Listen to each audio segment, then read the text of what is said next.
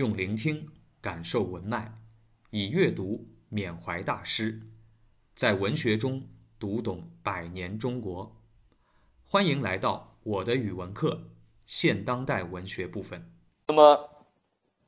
徐志摩啊，他这个一生很短暂啊，但是徐志摩他的诗歌创作还是有明显的阶段可以把握的。以一九二六年，哎，你看这里又出现了一九二六年。一九二六年，郭沫若在干嘛？在参加北伐战争，对吧？一九二六年也是徐志摩人生当中的一个分界。我们等会儿看到戴望舒，发现又会出现这个年份啊，这个年份很有意思。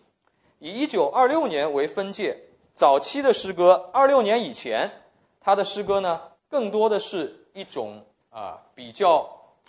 相对比较。明亮的，或者说乐观的，当然不是那种啊傻傻乐的那种啊乐观，而是一种比较呃怎么说呢？对未来有期待的，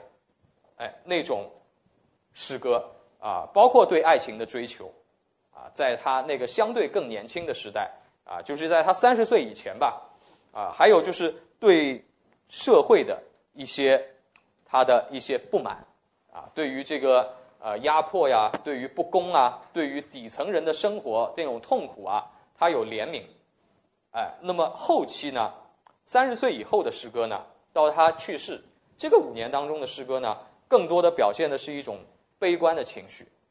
啊，表现的是一种彷徨、一种无奈啊这样的一种情绪，哎，那么我们说《再别康桥》这首诗，你觉得是他前期的还是后期的？哎，是前期的还是后期的？你的感觉，啊，轻轻的我来了，不要去看答案啊，轻轻的我来了，轻轻的我走了正路，我轻轻的来，啊，这个感觉是他前期的感觉还是后期的感觉？啊，为什么呢？啊，为什么呢？啊，因为它里面有一种什么感觉？一种忧伤的，啊，一种得不到的。那种感觉，而且这种得不到，不是说我还要去争取一下，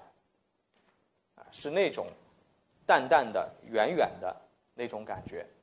啊，它并没有给你一个非常明亮的未来，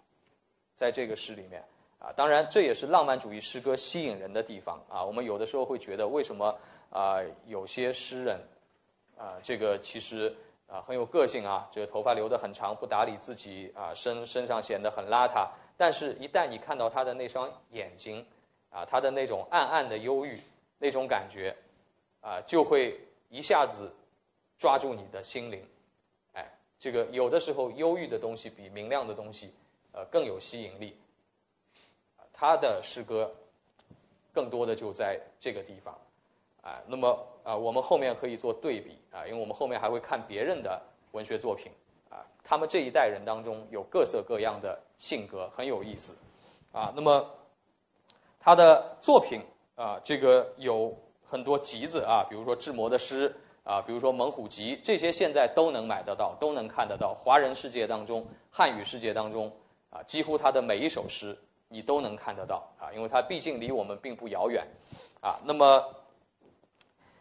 之所以要写这首《再别康桥》，啊。是因为什么？是因为他又去了一次这个地方，康桥啊，康桥这个地方就是啊，我们现在叫它剑桥啊，因为它叫 Cambridge 嘛啊，你可以翻成康桥，也可以翻成剑桥啊。这康桥在啊，在英国，不在上海啊。上海也有一地方叫康桥，对吧？啊，当年在康康桥浦东康桥还有一个学校很有意思啊，这学校后来搬走了，搬到临港去了。啊，这学校当年建在康桥，名字就叫剑桥学院，这个挺有意思的。我一看那名字，我觉得特好玩儿啊。当然，它不是这个剑，是另外一个剑啊。这个，呃，他在啊，这个一九二一年的时候在剑桥读书啊。当然，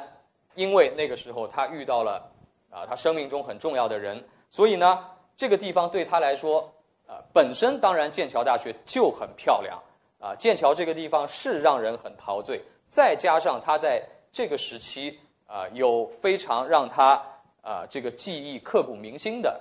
情感上的经历，所以这地方对他来说是很特别、很重要的啊。那么后来他回国了，啊，回国过了几年以后，到一九二八年的时候，他又去过一次英国，那当然又回到了剑桥大学啊去游历。那么在从剑桥大学回来的时候，归国的时候，他就在船上写了这首《再别康桥》，啊，那么当然我们知道了他先前的这些人生经历，啊，我们从一个俗人的角度吧，啊，我们去想，在他第二次去到啊康桥的时候，他的感受是什么？啊，有一种物是人非的感受，虽然隔的年头不长。但是很多事情都变化了，啊，很多事情都变了，啊，一方面是他自己的情感上的经历变了，啊，第一次在那里很美好，以为未来很有希望，找到了自己啊这个生命中很重要的人，啊，但是后来也没成，所以再回到这个地方，想到当年的啊种种经历，啊，这一定会有失落感，但是这只是我从一个俗人的啊这种啊。小情小爱的眼光去看，啊，但是在他身上可能还有一个更重要的东西，就是什么呢？啊，就是他的那个两个分界线，啊，两个分界线。一九二六年，啊，他在二二年的时候从剑桥大学学习完成之后回到国内，呃，我不知道他当时是怎么想的啊。他当时回来的时候，刚回到中国的时候。还是怀着一种很大的希望的，他希望什么呢？啊，希望将自己学到的东西，他们这一代的知识分子都是这样，希望将自己学到的东西能够用于改变这个国家的落后的面貌啊，这个国家的那些不如人意的地方，呃，我们能够去想象这种情绪。你想，他呃很年轻，跑到美国，后来去到英国。啊，看到的是那样的一个世界，啊，一九二几年的时候啊，看到的是那样的一个世界，特别英国这种啊八百年的老校啊，那个优美的风光，然后坐上轮船，一路坐了几个月，回到上海啊，坐轮船那时候都回到上海十六铺码头，回到十六铺码头下来看到的是什么？啊，看到的是完全是另外一个世界。啊，跟他那个上传的那个地方相比，啊，这个客观上我们说，当时我们哪怕是上海，已经是当时中国最富有的城市了，这个跟那些西方发达国家的观感完全啊，可能你说差五十年、差一百年，你都可以这样去说。啊，你看到的是一个脏乱差的环境，啊，看到的是啊痛苦的码头工人，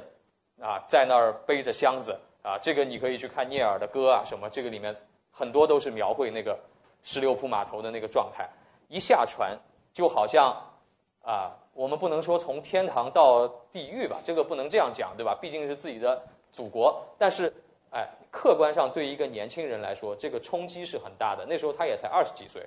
啊，对他的这种心灵上的冲击是很大的。但是，这不足以让他绝望，因为他还觉得我们很正常，我们出国去学习回来就是要来改变这个状态的。我们希望这个国家变得越来越文明，越来越好啊！包括用你的文学去感染人心，对吧？起码啊，慢慢的你得会垃圾分类，对吧？啊，这样就就不脏乱差了嘛！哎，那么到什么时候他开始觉得悲观了呢？就是那个年份，一九二六年前后。哎，那个年份，刚才我讲郭老的时候就说，发生了一些事情，也就是啊，这个国军。北啊，这个北伐，当时所有的年轻人，啊，可以说有知识的年轻人，几乎百分之九十九以上，除了他自己家里是北洋军阀，没办法，对吧？其他的年轻人全都是站在，啊，就是南方的国军这一边的，啊，就是国共联军这一边的，啊，希望推翻那个军阀统治，因为他们把这个国家的落后、贫困，啊，这一切的啊糟糕的情况。都归因到军阀混战身上去，这很正常。你想啊，清朝一九一一年退位了，推翻了。我们原来说我们国家为什么比人家落后啊？因为我们你看满清不好，对吧？我们把满清推翻了，以为我们成立了亚洲第一个共和国啊，就觉得我们一夜之间已经变成现代国家了。但是我们发现没有，为什么呢？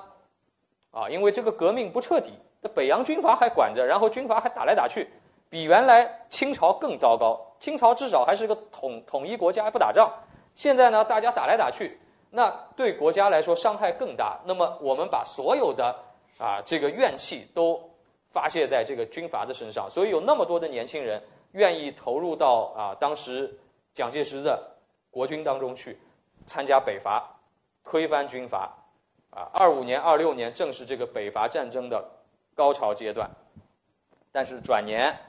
啊，大家本来怀着很美好的愿望，呃，因为当时实际上大家觉得国民党、共产党都是好的，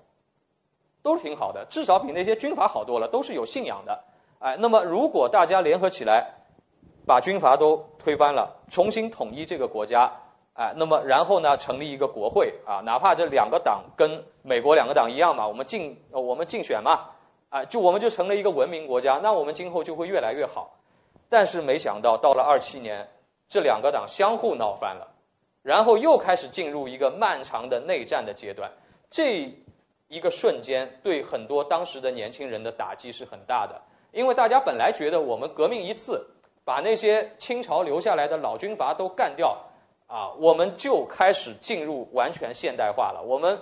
从头开始，中国人很聪明，慢慢的就能做好。没想到还得打，还不知道打到啥时候，啊，国共又开始内战了。然后就觉得人生那么短，啊，已经打了十多年，打了十五年，还得再打十五年，那就三十年。对一个人的一生来说，还有多少年好等？就觉得人生很灰暗。感谢收听，期待您的分享与评论。我的语文课，欢迎来听课。